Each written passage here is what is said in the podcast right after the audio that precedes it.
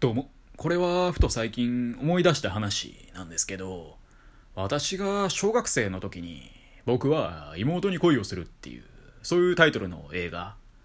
まあ厳密にはね、もともと少女漫画が、まあ、原作で、それが映画化された作品ではあるんですけど、まあそれがやっていてね、松本潤と榮倉奈々がね、それぞれ兄役と妹役を演じてるみたいな。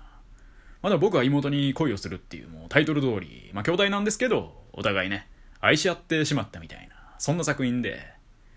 ただ、よくよくね、二人のその、まあ、血をね、辿ってみると、なんとね、二人は父親が違う、異父兄弟ってことが、まあ、わかると。まあ、要はね、ちょっとおかんがまあ、二人の男とね、やってもうたみたいなね、そういうちょっとドロドロしたやつでね、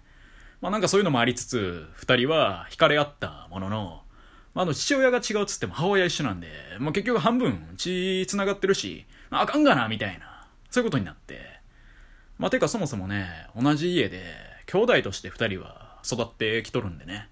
まあ、両親含め、そういう周りの人たちがね、認めてくれるわけもなく、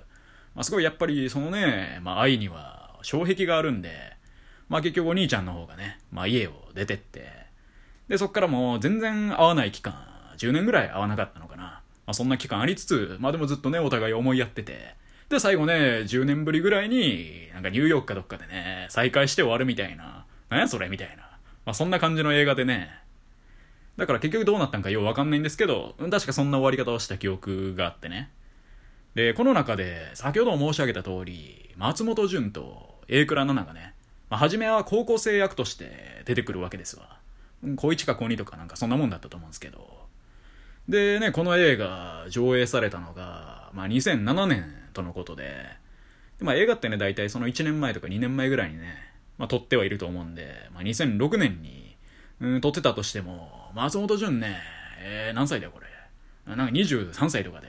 まあでも、エイクラ7の方は10代だみたいな。でも二人してね、高1ぐらいの子を演じとるんで、まあ、松潤結構きつくねえかとかね、ちょ当時子供ながらにね、見てて私思ってたんですよね。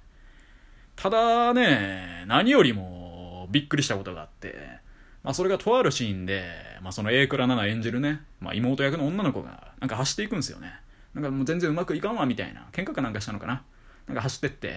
で、それをね、松本潤がま追いかけていくんですよね。まあそういうシーンがあって、まあこういうことってね、なんか恋愛でね、ありがちというかね、ありがちではないか、こんなこと起こらないですけど、まあ、ドラマだったらなんかあるじゃないですか。走ってって追いかけるみたいな。で、まさにそういうシーンで、ただね、その松本潤が A 倉7追いかけていくのはいいんですけど、A 倉7がね、とにかくでけえ。めちゃめちゃでかいんですよ、性が。で、これよくよくね、今ググってみたら、松本潤はね、身長173センチで、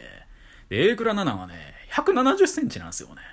3センチしか変わらんと。で、女性の方がね、ちょっと底高めの靴とか履きがちじゃないですか。だからちょっと角度悪ければね、もうなんか A クラ7の方がでかく見えるんですよね。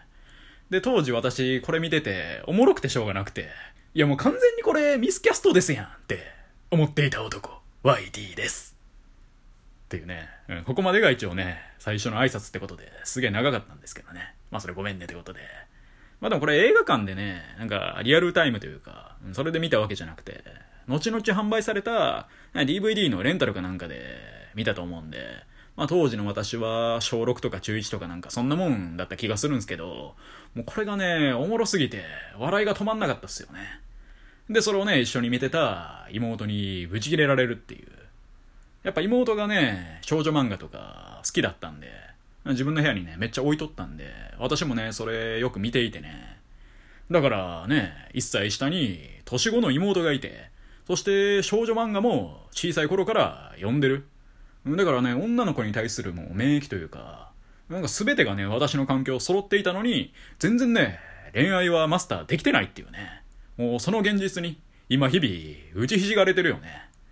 それにしてもまあ、あれ面白かったな。とにかく A 倉奈々がでけんだよな。なんか全然妹って感じじゃないんだよな。お姉ちゃんなんだよな、どっちかっていうと。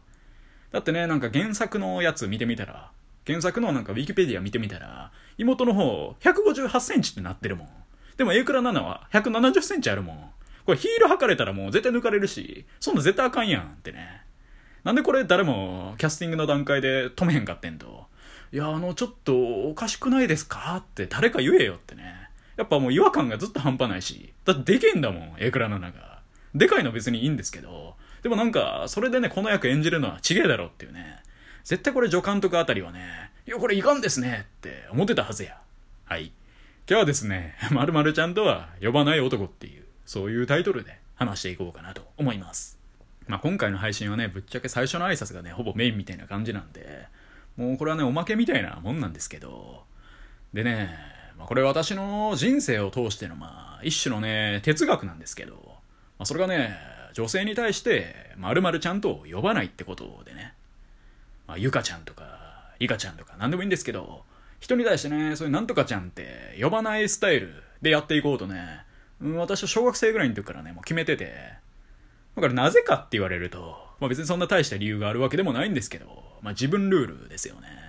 よく自分ルールをね、課して、それを破れば、なんか罰ゲームがあるみたいな。まあ何も罰ゲームなんかしないですけど、っていうのをね、私いっぱいやってね、だから自らをがんじがらめにしてるっていうね、まあド M ではあるんですけど、まあそれ置いといて、まあ誰かに対して、とにかくね、でも〇〇ちゃんって呼んでるなんか自分をね、なんか客観的に見てなんか気持ち悪くなっちゃうみたいな、なんかそういうのもあってね、だからもう学校のクラスメートとか、ずっとね、名字にさん付けですよね。うん、真面目っすよね。それで考えると。小学生の時の道徳の授業でね、習うような、男子も女子も全員さん付けで呼びなさいみたいな、それを律儀にね、守る形になってますよね。でもただ、大学に入ってからとかかな。なんかゼミとか、サークルとかもそうか。というか大学ってね、なんかみんな、ね、下の名前で自己紹介してくるよね。あれ何なんすかね。合コンかよみたい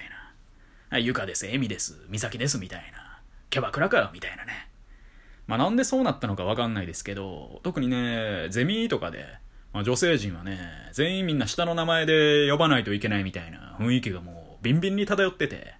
ただそれまでの人生でね、ずっと名字にさん付けっていう、お前全然距離縮めへんやんっていう、その作戦で戦ってきた私 YT はね、ちょっとした苦悩の日々ではありましたよね。これいかんですよと。どうしたらいいんだと。でもね、さすがにみんながね、下の名前でなんとかちゃんって呼び合ってる中で、一人ね、名字にさん付け、あ、高橋さん、上田さんってね、ちょっと逆にキモいじゃないですか。ちょっと寒いなと、それは。だが、それでもね、俺は下の名前でちゃん付けしたりはできないと。そんなね、中で苦肉の策として生まれたのが、〇〇氏ですよね。うん。死ってつけるってことですわ。北条氏みたいな。宇治ですよね。もうそれを名前につけるみたいなね。まあ、眉って子がいれば、眉氏って呼ぶみたいな。それでね、なんとか私は戦ってましたよね。まあ全員ね、内心なんやこいつってね、思ってたでしょうけど、まあそれでもね、自分の中で曲げられないポリシーがね、あったわけですよね。まあこれは今でもそうなんですけどね。ただでもね、そっから、ふと、まあくしくもね、その音声配信をね、日々やっていく中で、まあ、私結構ね、過去のエピソードトークとか、まあやってるんですよ。まあね、よく聞いてくださる方はわかると思うんですけど、まあ、基本エピソードトークしか喋ってないみたいな、そんなスタイルじゃないですか。でね、思ったのが、過去に出会った女性の話をする際にね、私毎回ね、まあ、アルファベットに当てはめても話してるわけですよね。まあ、眉なら M みたいな。その中でね、M ちゃんとかも思いっきり言うても劣るかなっていう、そんな話でした。うん、がっつりね、ポリシー曲げてるやんってね、びっくりしましたね、自分で。しかもなんならね、もう深掘っていくと、うん、ちょいちょいね、これまでの人生でも、〇〇ちゃんって呼んでる子いたし、もうなんか、いろいろグズグズで、マジでね、しょうもない自分ルールって意味ないよなと思いましたし、改めてね、俺という生き物は矛盾をはらんだ男なんだなって、そう思わされたよね。はい。以上、YT でした。今日も聞いてくださり、どうもありがとうございました。